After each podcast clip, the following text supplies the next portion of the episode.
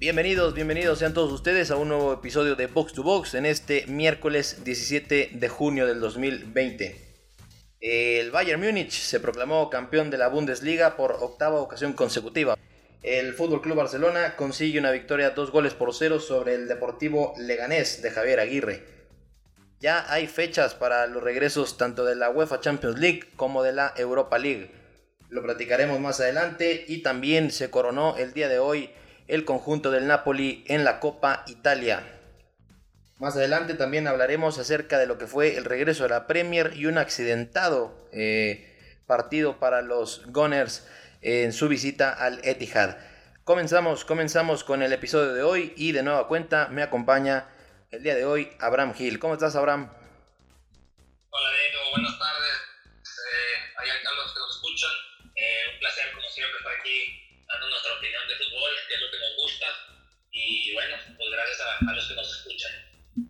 Así es, así es, agradecerles a los que nos estén escuchando, eh, como ya lo hemos dicho, a la hora en la que lo estén haciendo, en el momento en que lo hagan, si nos están haciendo un espacio con sus actividades o si definitivamente nos están dando la prioridad de, de escucharnos, pues muchísimas gracias por hacerlo. Eh, comenzamos, comenzamos con la información eh, que ya manejábamos. El día de ayer el conjunto del Bayern Múnich eh, logra eh, derrotar con un marcador de apenas un gol por cero al Werder Bremen y con esto, con esto se corona campeón de la Bundesliga. ¿Cómo, cómo vimos y cómo eh, podemos analizar este título de, del Bayern Múnich con esta victoria a domicilio, Abraham?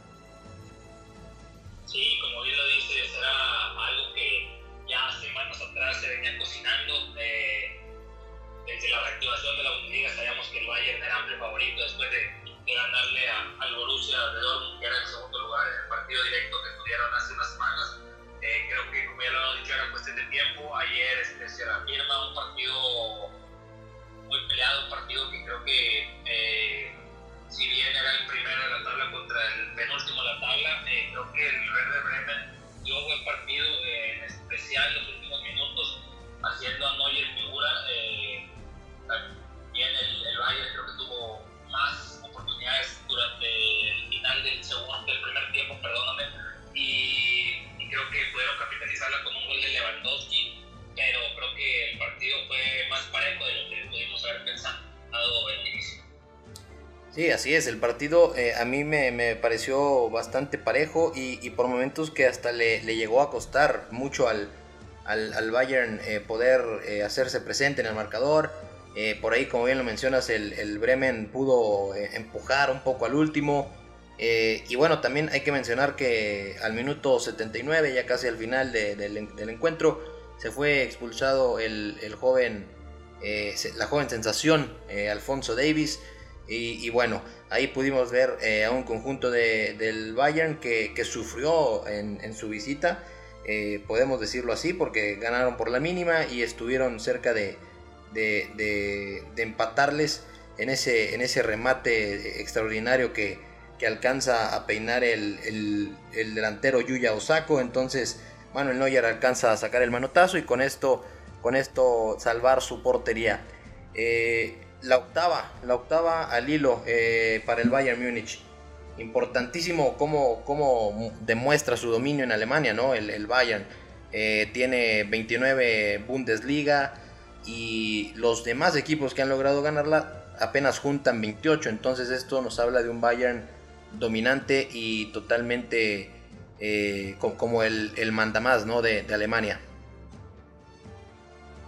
Sí, como bien dices, eh, si bien fue una competencia algo, algo rara, se puede decir así, por cómo empezó con, con, el equipo de Nico Kovac, que después este, tuvo que, salir de, la institución.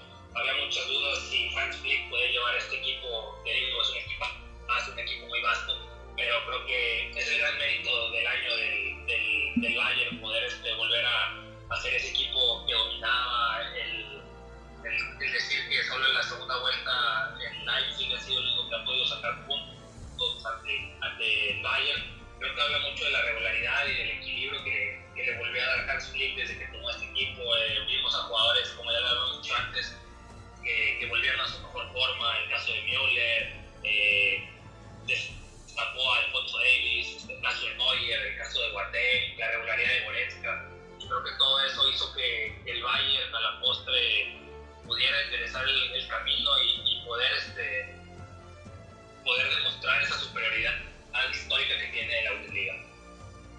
Así es, así es, el protagonismo que, le dio de nueva cuenta a estos jugadores, la importancia, como bien lo mencionas, de, Goretzka en estos momentos tan importantes de el, reinicio de las actividades.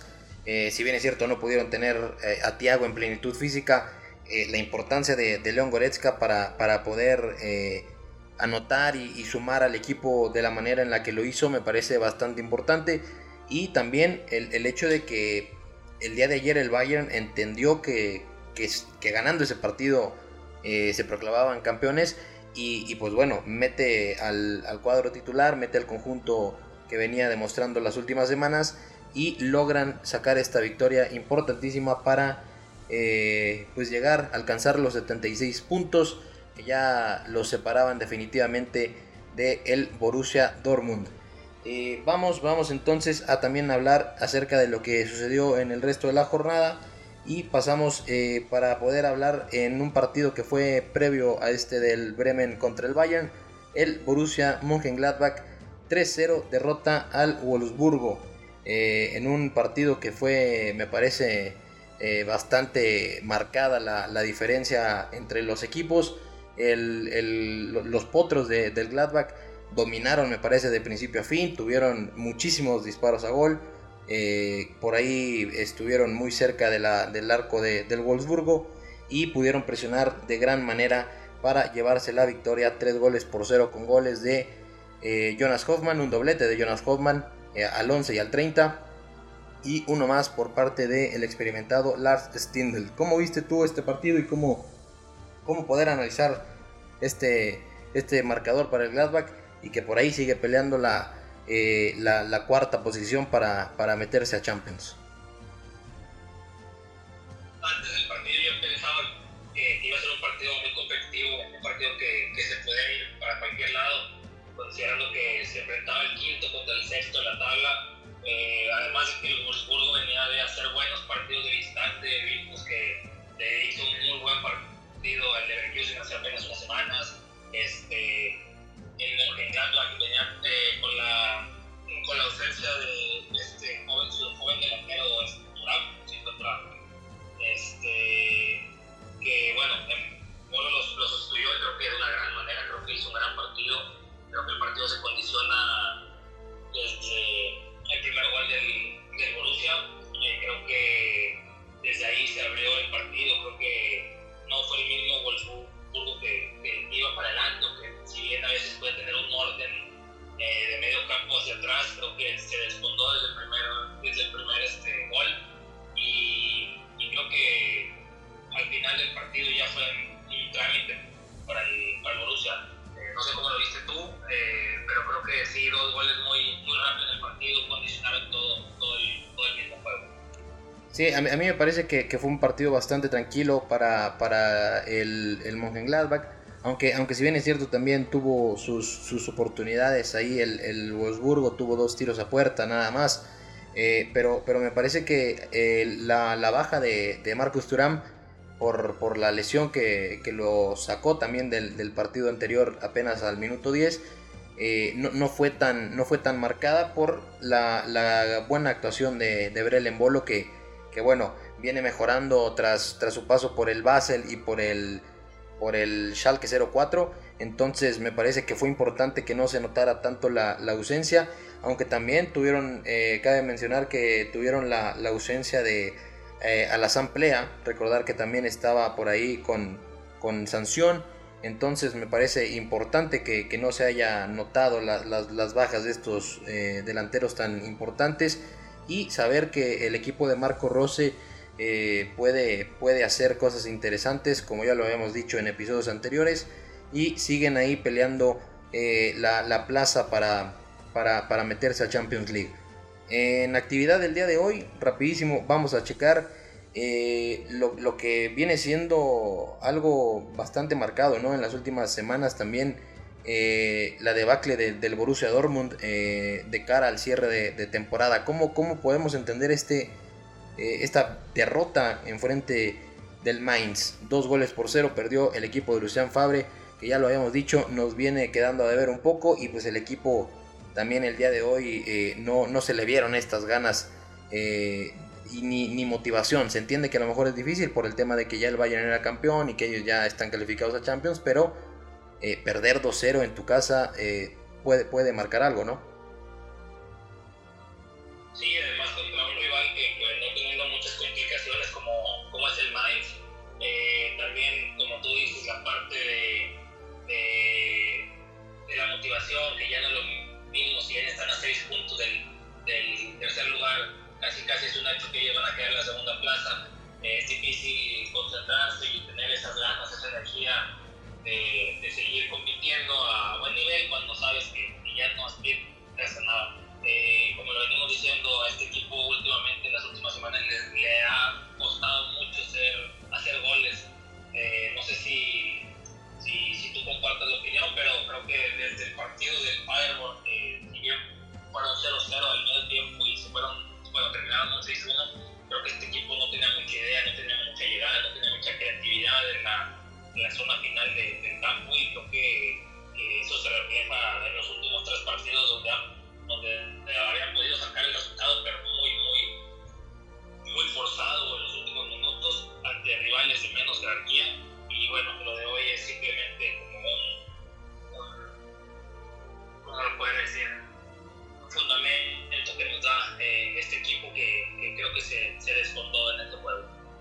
A mí, a mí me parece que, que, la reactivación no fue, no fue la mejor para el, por el, para el Borussia Dortmund, aunque tuvieron partidos bastante interesantes. Eh, ese primer tiempo contra el Bayern Múnich, que al final sabemos que a lo mejor se, se, terminó mandando al traste con ese golazo de, de Joshua Kimmich. Eh, pero, pero el Dortmund me parece que le, le, faltó ambición en este, en este cierre de Bundesliga. Eh, perder 2-0 contra el Mainz, como lo dices, es un rival que venía con complicaciones. Y, lo que pelea el Mainz en estos momentos también es algo que nos puede marcar eh, muy claramente cómo es que se encuentra actualmente el Borussia Dortmund. Y también me parecería importante decir que eh, el día de hoy tenía la oportunidad de, ponerse ahí junto, junto a él el, el, el RB Leipzig y el Leipzig iba ganando el partido y, le, le, empatan al final. Al minuto 92 eh, recibe, bueno, cerca del final, mejor dicho, recibe dos, dos goles al 87 y al 92. Eh, con goles, se había adelantado con goles de Kevin Campbell, un golazo, y de Timo Werner. Eh, dos goles por dos. El, el, el Leipzig eh, que pierde esta oportunidad de, de acercarse al Borussia Dortmund y lo importante que hubiera sido acercarse y empatarlos en puntos me parece es radica en el hecho de que se enfrentan el próximo el próximo sábado los dos ya están en Champions League pero un partido entre ellos podría tener sabor si, si, si estos dos conjuntos se, se, esforzaran un poco en el cierre, ¿no? También el Leipzig viene teniendo resultados un poco adversos. ¿Cómo, cómo ves tú esto?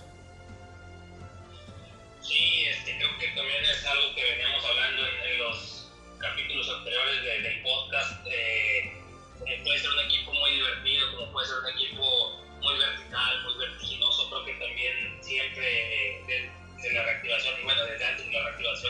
cuesta mucho extender a este equipo. Hoy se van ganando, hoy se van 2-0 y cuando tú piensas que el partido ya, ya está controlado porque habían metido dos goles en dos, digo en 3-4 minutos, eh, después este, en los últimos 5 minutos le sacan el partido.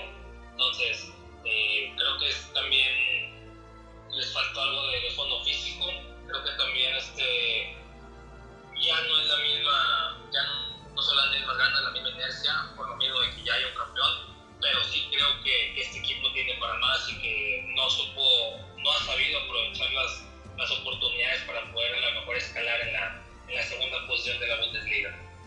Y, y algo que también me gustaría comentar eh, es que habíamos dicho que ya estaba el, el Leipzig eh, por ahí. A ver, el Leipzig tiene 63 puntos, el Leverkusen 60 y el Mönchengladbach tiene 59. Quedan, quedan 6 por disputar, entonces por ahí también se podría dar que caigan al cuarto puesto o algo, eh, dependiendo de, de, las combinaciones y, ver cómo les va en este partido contra el Dortmund. Eh, el cuarto puesto también otorga Champions, pero me parece que, el cierre de temporada de, de estos dos equipos eh, puede caer en, un poco esto de, la motivación, también como dices, de, encontrar motivación en un momento del cierre de temporada, de, cómo venimos en la reactivación y todo esto. Y también es importante mencionar el tema de Timo Werner, que por ahí lo podrían perder si, si, no, se, si no se logra hacer algo a tiempo. El Leipzig puede perder a Timo Werner para eh, lo, que, lo que viene y lo que viene es la Champions. Entonces eh, el cierre de temporada ya no debería de preocupar tanto, pero lo que sí debe de preocupar es qué va a hacer el Leipzig para eh, lograr tener o no a Timo Werner y que no se vaya al Chelsea eh, lo más pronto en este mercado, ¿no? Porque también podría llegar un arreglo para que pueda, pueda quedarse y jugar la, Champions League. Pero hay que ver qué es lo que hace el Leipzig con este tema de Timo Werner. ¿Tú cómo ves a, Timo Werner y, las posibilidades que tiene ya de salir rumbo al Chelsea?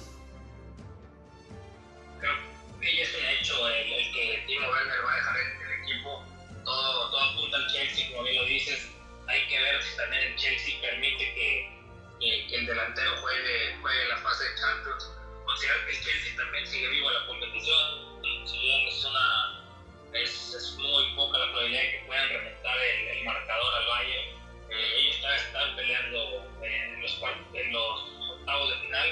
Y pues bueno, hay que ver también porque con todo esto de, de, del coronavirus y el parón, este, también ellos no quisieran arriesgar a, a su a su fichaje bomba y con justa razón, ¿sabes? Por, por lo que se va a pagar, por, por, lo que puede generar y porque a lo mejor desde un inicio de la próxima temporada ellos quisieran tener las máximas condiciones con el equipo ya adaptado, pero hay que ver si a lo mejor en, la parte esta de, de, la negociación entra una cláusula de que hasta que el Leipzig termine la Champions, eh, Timo pueda, pueda unirse al, al club londinense. Sí, así es. A mí me parece que, como lo dices, podría llegar a, darse una cláusula de este tipo, ¿no? Que a lo mejor eh, en cuanto el, Leipzig concluya su participación en Europa, eh, pueda, pueda quedar deslindado de, los toros rojos eh, este Timo Werner y pasar inmediatamente a las órdenes de, Frank Lampard. esperemos que esto sea, se, solucione bien para el Leipzig y que puedan contar con, con su delantero estrella para la Champions League. En otro resultado importante este, de esta jornada, eh, el Bayer Leverkusen ganó 3 goles por 1 al Colonia. El Colonia se, está metiendo un poquito ahí en problemas, aunque me parece que ya eh, no, le alcanza la quema. Entonces el Colonia eh, pierde en su, en su visita contra el Bayer Leverkusen. Y el Bayer Leverkusen, tras la victoria del Mönchengladbach, había salido de zona Champions y con este resultado se vuelve a meter ahí a la cuarta posición con 60 puntos. Eh, los goles del partido los anotó eh, por ahí este Sven, Bender, Kai Havertz al 40 y al 83 eh, Musa Diaby se encargó de sellar el 3 goles por 1. El gol de el Colonia se encargó de meterlo eh, Sebastian Borna. Entonces el Leverkusen está de nueva cuenta ahí en la zona Champions en el cuarto puesto y preparado para ver qué, es lo que puede llegar a ser el Leipzig en su partido ante el Borussia Dortmund y ver si lo pueden alcanzar en puntos. Eh, ha sido todo en lo, en lo que corresponde al fútbol alemán y nada más hay que destacar que el Paderborn ya este, se descendió el pasado fin de semana el Werder Bremen está ahí peleando con 28 puntos. El Fortuna Düsseldorf también está ahí peleando, pero él ahora en estos momentos está en la promoción con 29.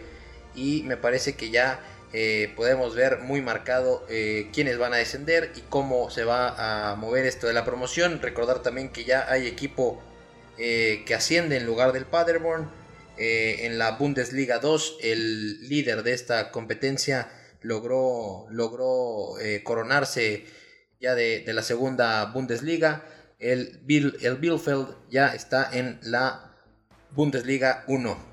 Vamos a hablar acerca también eh, ahora de la victoria del Barcelona. Un Barcelona eh, un poco apagado, ¿no? Deslucido el día de, ayer. ¿Cómo, ¿Cómo, lo viste tú este dos goles por cero ante el Leganés de Javier Aguirre?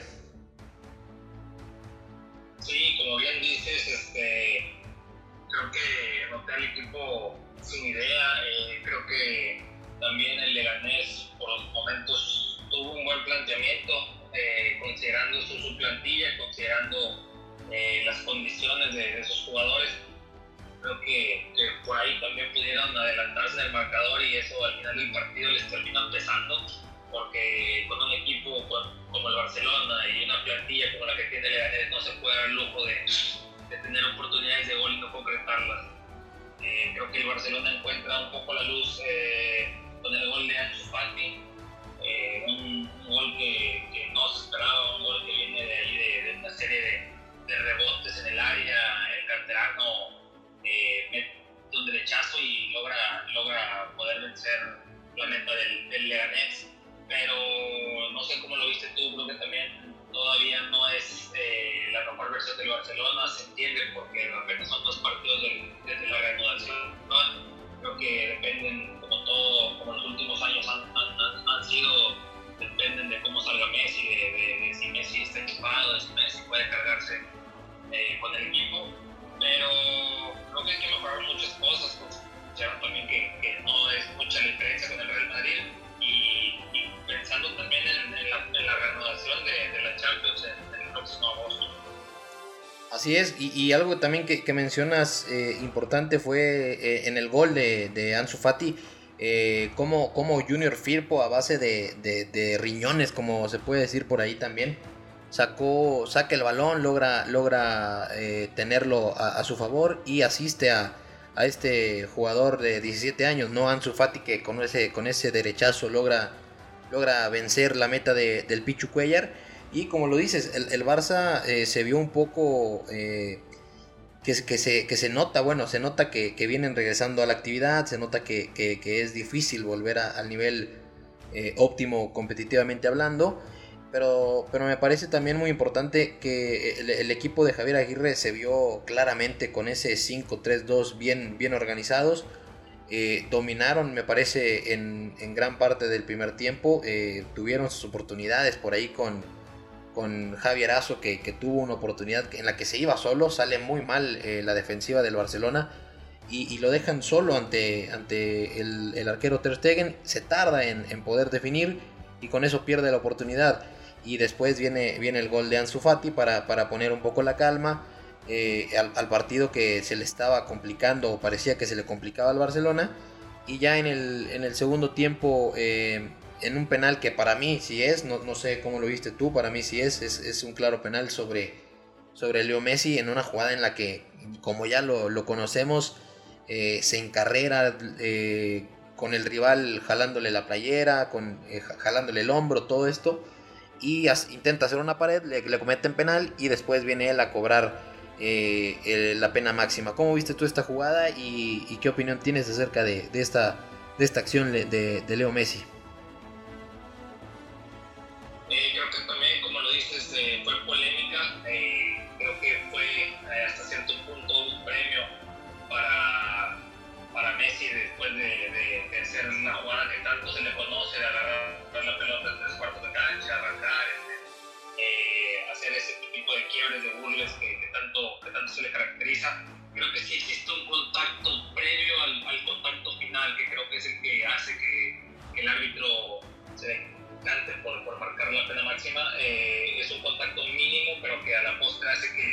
Que desbalancee y que Messi caiga contra el otro defensa.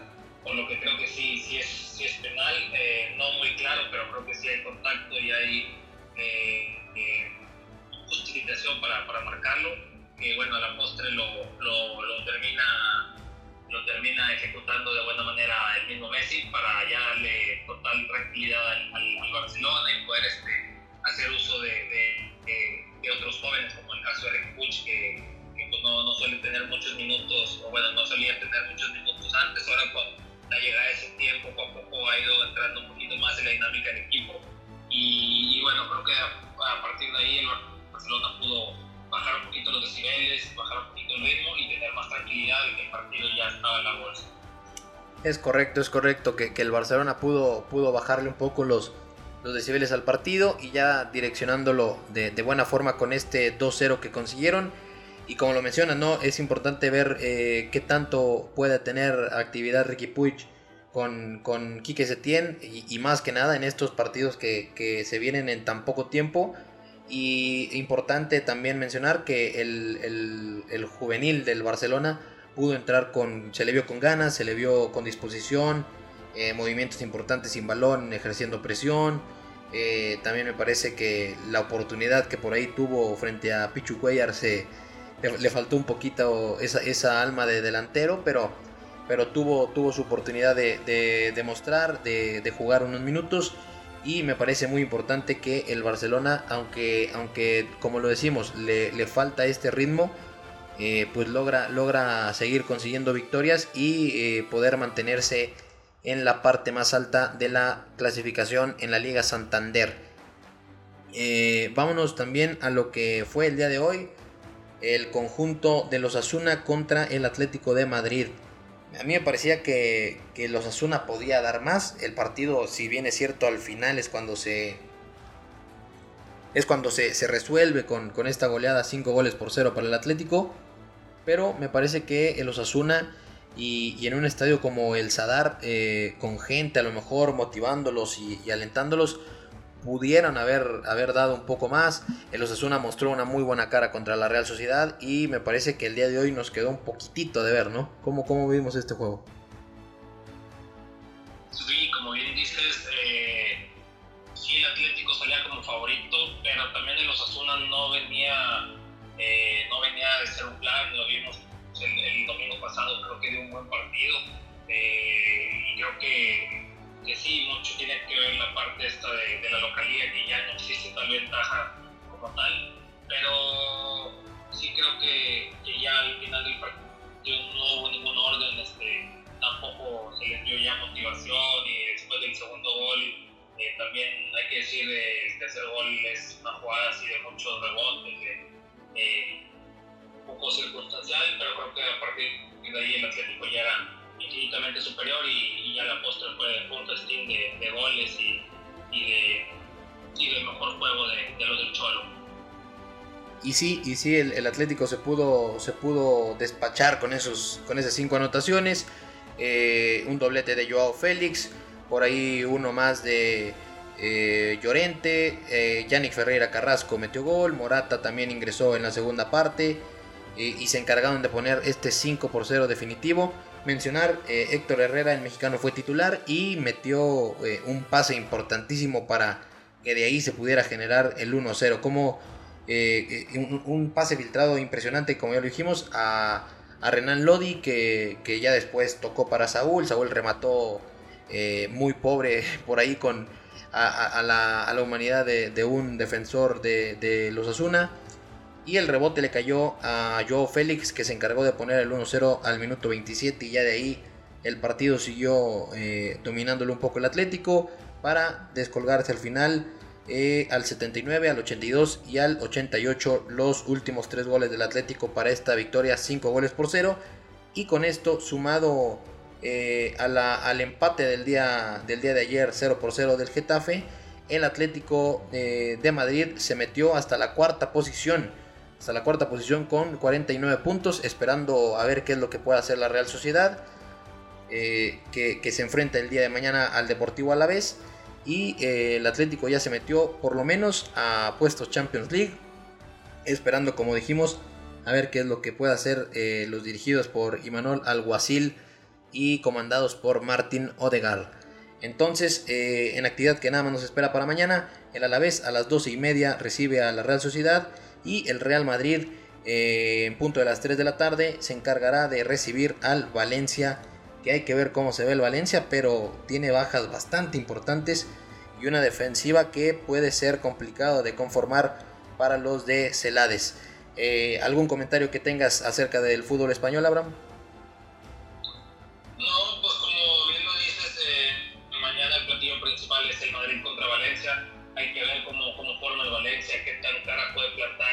el, el partido a los de Creo que en cuanto a plantilla es muchísimo más vasto, tiene muchísimas más opciones Zidane, eh, pero bueno, sabemos que, que, siempre, siempre estos partidos suelen ser este, importantes, no suelen ser de trámite como, como muchos otros para tanto Madrid como Barcelona. Hay que ver este, también sí sabemos que Madrid va de local, pero pues no cuenta con, con, con, público el, el, partido, creo que también eso es factor y creo que por ahí también eh, nos espera un partido de muchos goles y, de mucho entretenimiento. Así es, esperemos que, sea un buen partido y que, pueda plantarse bien el, el, Valencia ante un Real Madrid que jugará, como ya lo, sabemos, en el eh, estadio Alfredo Di Stéfano de su ciudad deportiva, Valdebebas. Y ahora, ahora pasaremos a comentar algo importantísimo que también sucedió el día de hoy. Eh, el regreso de la, de la Premier League. El regreso con el Aston Villa 0 por 0 contra el Sheffield United. Que por ahí hubo, hubo polémica porque el Sheffield United reclamaba un gol que, que a mi entender se tenía que haber señalado. Sea como sea, el, el balón pasó eh, con el portero controlándolo él en sus manos y eh, el árbitro señaló que su, reloj y el Hawkeye no le, no le avisaron que fue, que fue gol. Pero a mí me parece que la polémica se encendió ahí con este 0 por 0 entre el Aston Villa y el Sheffield United. Y por otro lado, eh, ¿cómo, vimos al, conjunto de, los Gunners en, esta visita? Eh, se llevan un 3-0 eh, bastante importante en su visita al Manchester City. ¿Cómo, cómo definir al, conjunto de los Gunners y la actuación tan lamentable de, David Luis. Sí, como bien dices, ya habíamos dicho en el episodio, anterior, eh, creo que esperábamos más del Arsenal también por ver cómo venían después de la reactivación. Sabemos que el City no iba a tener ese mismo ritmo demoledor que, que suele tener en, la Premier League. Eh, si bien sabíamos que el City últimamente tenía una, una gran jerarquía ante, el Arsenal y dominio en los últimos partidos. Era importante saber este, cómo iba a plantear Arteta este partido, considerando que, que conoce bien a Pep Guardiola. Y creo que hasta, hasta antes del de primer gol hicieron un partido competitivo, si bien este, el City tenía las mejores opciones, tenía el balón. Creo que, que todo se deriva del primer error de David Luiz tuvo una actuación lamentable, tuvo, intervino para mal para su equipo en, varias ocasiones, termina siendo expulsado y, de ahí también eh, dos minutos después viene el gol de De Bruyne que, que es el que sentencia todo, el partido y al final el, el City solo era, darle este, dar trámite al partido sabiendo que tenían superioridad numérica, que tenían los goles, ¿cómo se llama? su posición y pues bueno, también darle, darle juego a, a, otros, otros jugadores para, para así activar a la plantilla. No sé cómo viste tú el partido. A mí me parece que, que el planteamiento de, de Mikel Arteta no, no estaba mal. Me parece eh, que, que, era importante poblar la, la, media cancha. Y es lo que intenta, ¿no? Al final del día es lo que intenta al acomodar un 4-5-1, dejando en, momentos más adelantados a, a Eri Enketia o a, o a Pierre-Emerick Aubameyang también bajando mucho. Me parece que era importante que, se poblara el medio campo precisamente por lo que sabe y conoce Mikel Arteta a, a Pep Guardiola. Pero también eh, me parece muy importante que, le pongamos atención a, que apenas al minuto 8 tiene que hacer la, primera modificación el Arsenal. Se tiene que retirar Granit Xhaka eh, del partido ingresa el español Dani Ceballos y más adelante también el español central que acaba de llegar al, Arsenal de, procedente del, Flamengo, Pablo Marí se, retira lesionado al 24 y aquí es donde ingresa David Luis que, a la postre eh, cometería este error eh, sobre, sobre el final del primer tiempo para que Raheem Sterling pudiera anotar el 1 por 0 y en el inicio de la segunda parte es quien comete este penal, se va expulsado y después viene Kevin De Bruyne para poner el 2 goles por 0. Ya finalmente eh, al minuto 91 Phil Foden se encarga de anotar tras un rebote a un disparo de, Sergio El Cunagüero. Y, bueno, me parece muy importante que el City eh, haya, puesto este 3-0 sobre la mesa.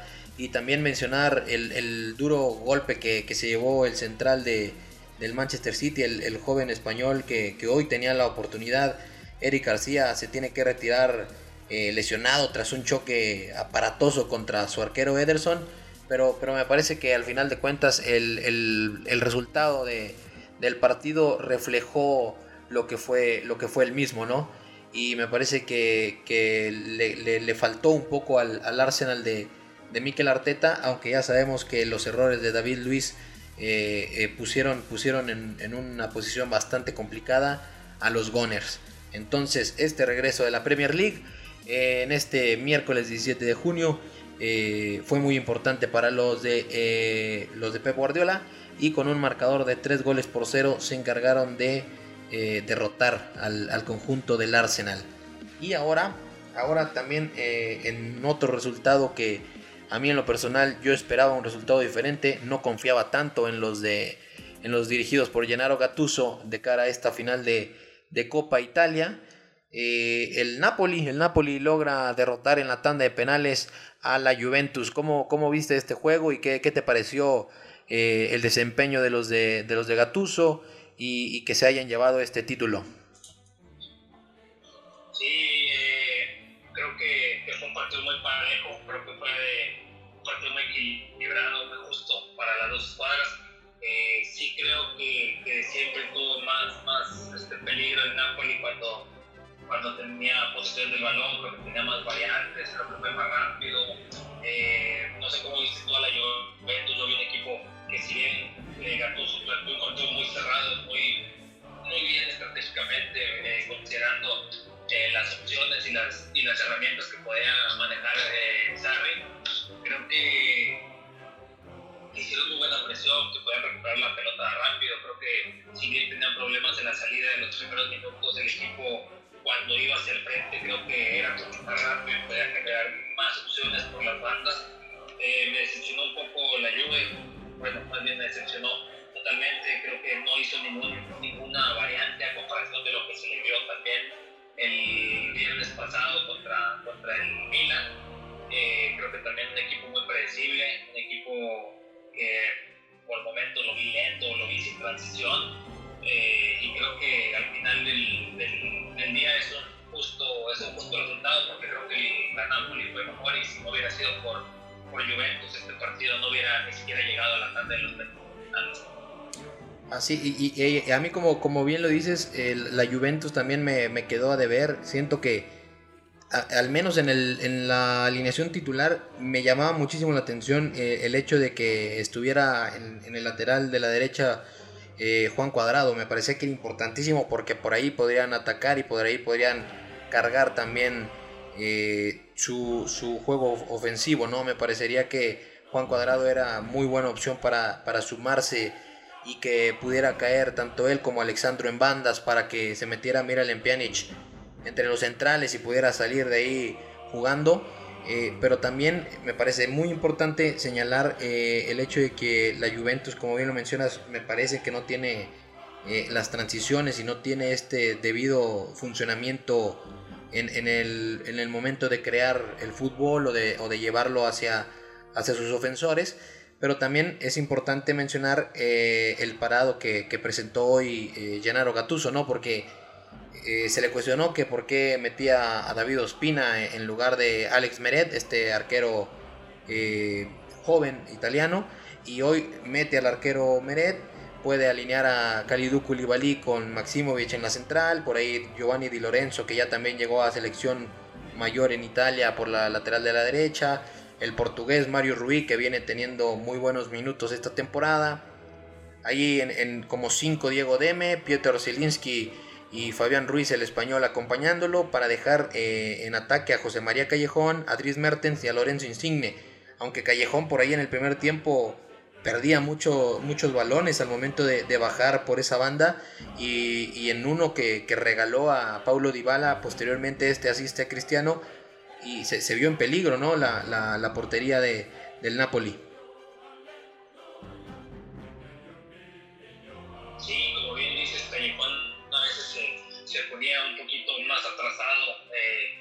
Comparación de, de Insigne, de Mertens, pero creo que, que, también era parte del planteamiento de, de Gattuso, un planteamiento muy defensivo, pero también con mucha entrega, con mucha presión en el medio campo. Creo que los dos centrales de, del Napoli un partido muy completo. Eh, creo que también los cambios le resultaron muchísimo mejor a, a Gattuso, se un equipo más fresco, más dinámico, con más, más opciones, más variantes que, que los que pudo hacer sabe, no sé cómo lo ves tú, eh, final del, del, día es un poco resultado por, por, lo que presentó Gattuso y por lo que pudieron este, eh, hacer mejor los de la Napoli que, que los de la Juve. Así es, y, me parece que al final de cuentas también el, el funcionamiento por ahí de, del Napoli se vio eh, mejor al de la Juventus, eh, un equipo que, que, que, pudo desarrollar mejor la idea que tenía su, su entrenador, me parece, y pudimos, pudimos ver en la tanda de penales a, un Napoli que, que, pues se llevó la, la, victoria cuatro goles por dos.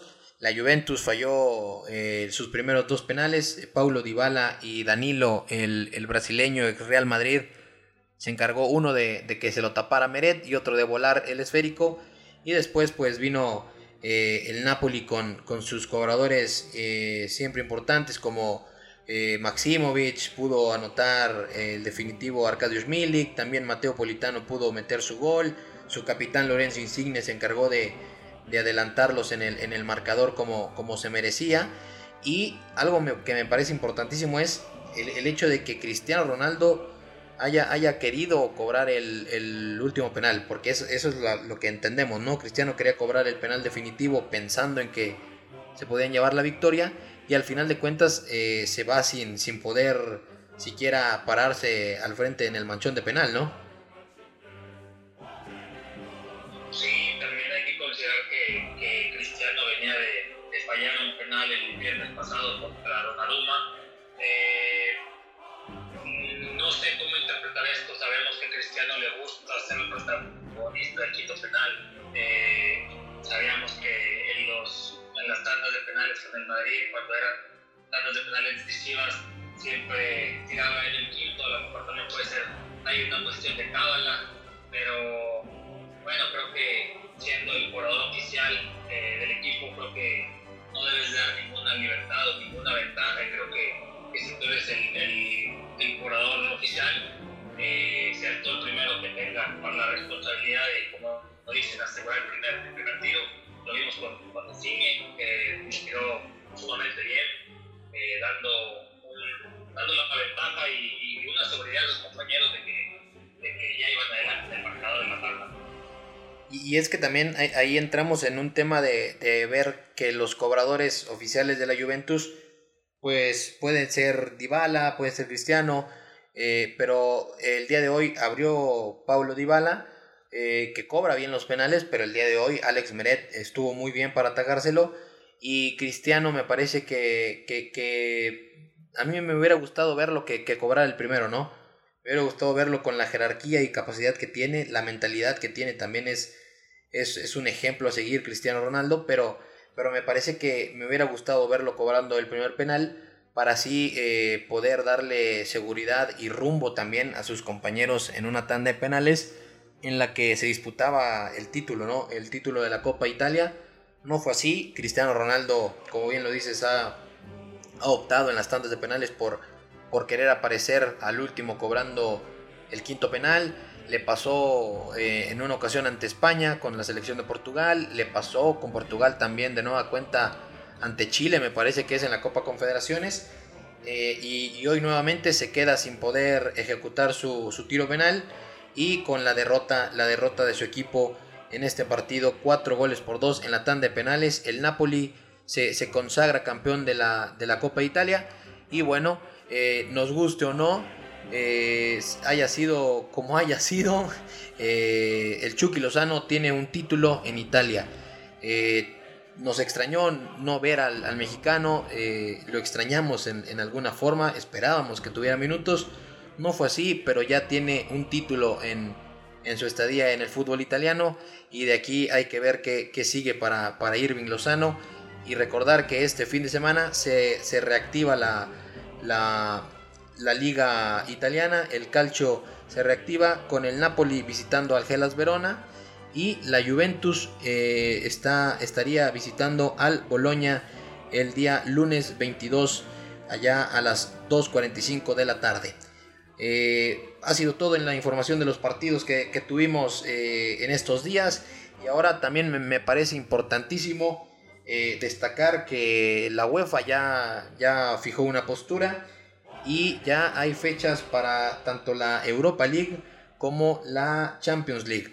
¿Qué opinamos acerca de esto, Abraham? ¿Cómo, cómo vemos las fechas para la Champions League? Que serían 7 y 8 de agosto las, las, vueltas de los octavos que faltan.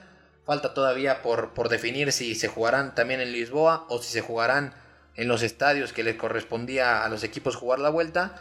¿Cómo, cómo vemos esta, esta información?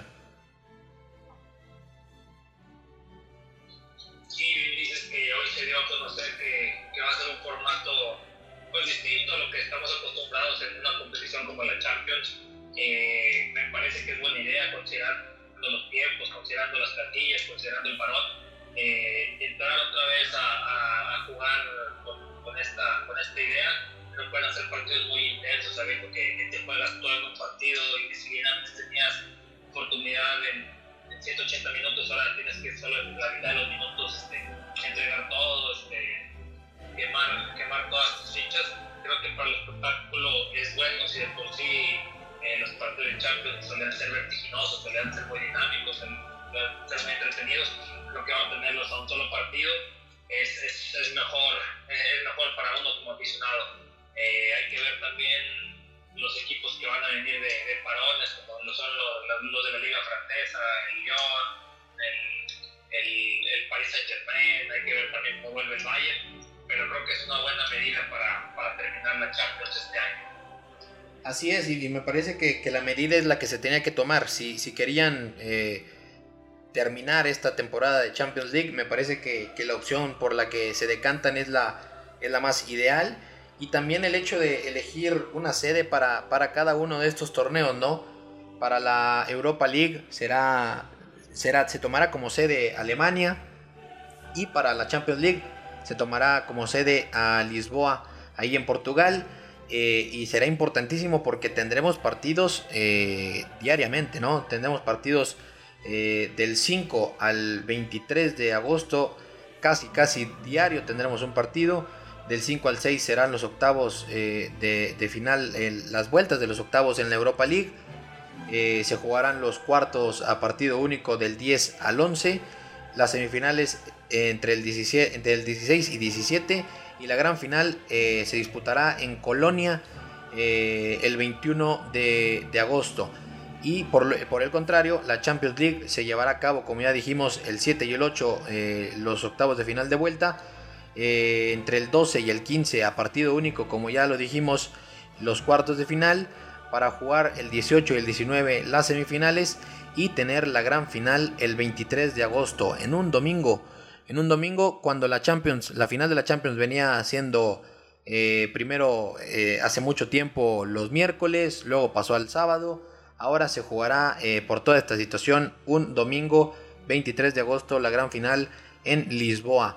Todavía está por definirse el estadio que, albergará la, gran final, pero podría ser el estadio donde el Real Madrid consiguió aquella Champions ante el Atlético de Madrid este, ¿Cómo ves esta situación y, de que se, tomen eh, dos sedes importantes para, para que se terminen estos torneos?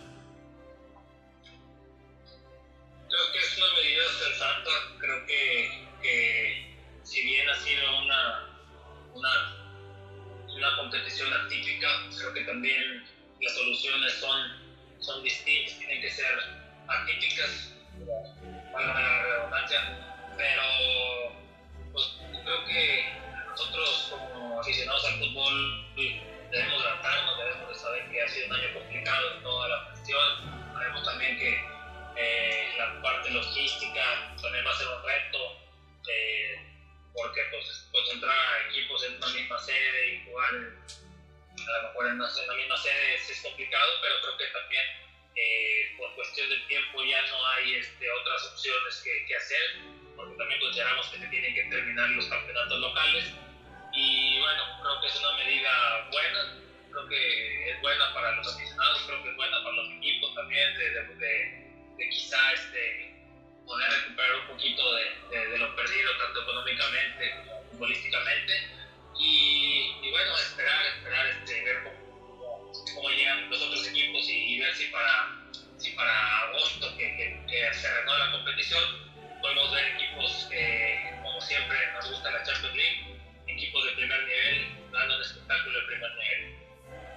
Así es, ojalá, ojalá que nos encontremos con, un espectáculo de primer nivel, ojalá que, estos partidos que, serán a partir de los cuartos de final en adelante a matar o morir sean, sean bastante agradables, sean partidos que, nos regalen emociones, que nos regalen buenos planteamientos de los, de los cuerpos técnicos y, ojalá que, veamos una muy buena eh, culminación de esta Champions League 2019-2020 Estambul, que iba a, recibir la, final esta temporada, se encargará de, recibirla el próximo año. En la 2021 se encargará Estambul, ahí en su estadio olímpico, de, recibir la gran final de la, de la Champions League.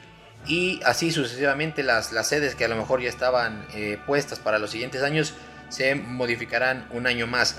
También me parece importante decirlo, eh, la UEFA también informó que la próxima eh, Eurocopa de Naciones se llevará a cabo del 11 de junio al 11 de julio del el 2021. Ya conocemos que y ojalá podamos hablar acerca más adelante de, lo que son estos grupos y de cómo se van eh, dando los, las elecciones y cómo van llegando.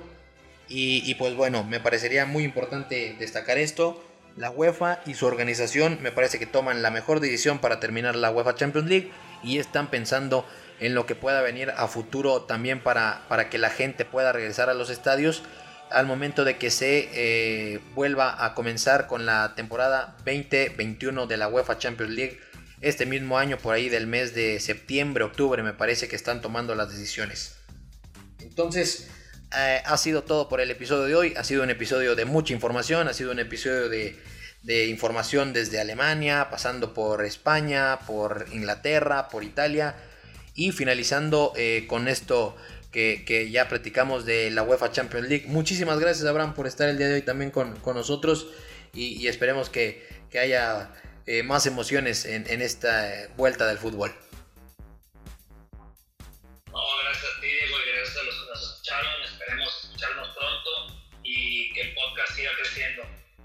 Así es, así es. Muchas gracias por escucharnos y llegaron a esta parte del podcast. Y les recordamos que nos sigan eh, tanto en Instagram como en Twitter en arroba box2box-10. Eh, que nos vean también ahí, que nos den me gusta en Facebook, en, la página del podcast Box to Box. Que nos den también la, buena fe ahí en tanto en Spotify como en Anchor. Que, nos vean también en Apple Podcast. Y muchísimas gracias, ha sido todo por el día de hoy. Y los esperamos en el siguiente episodio de Box to Box.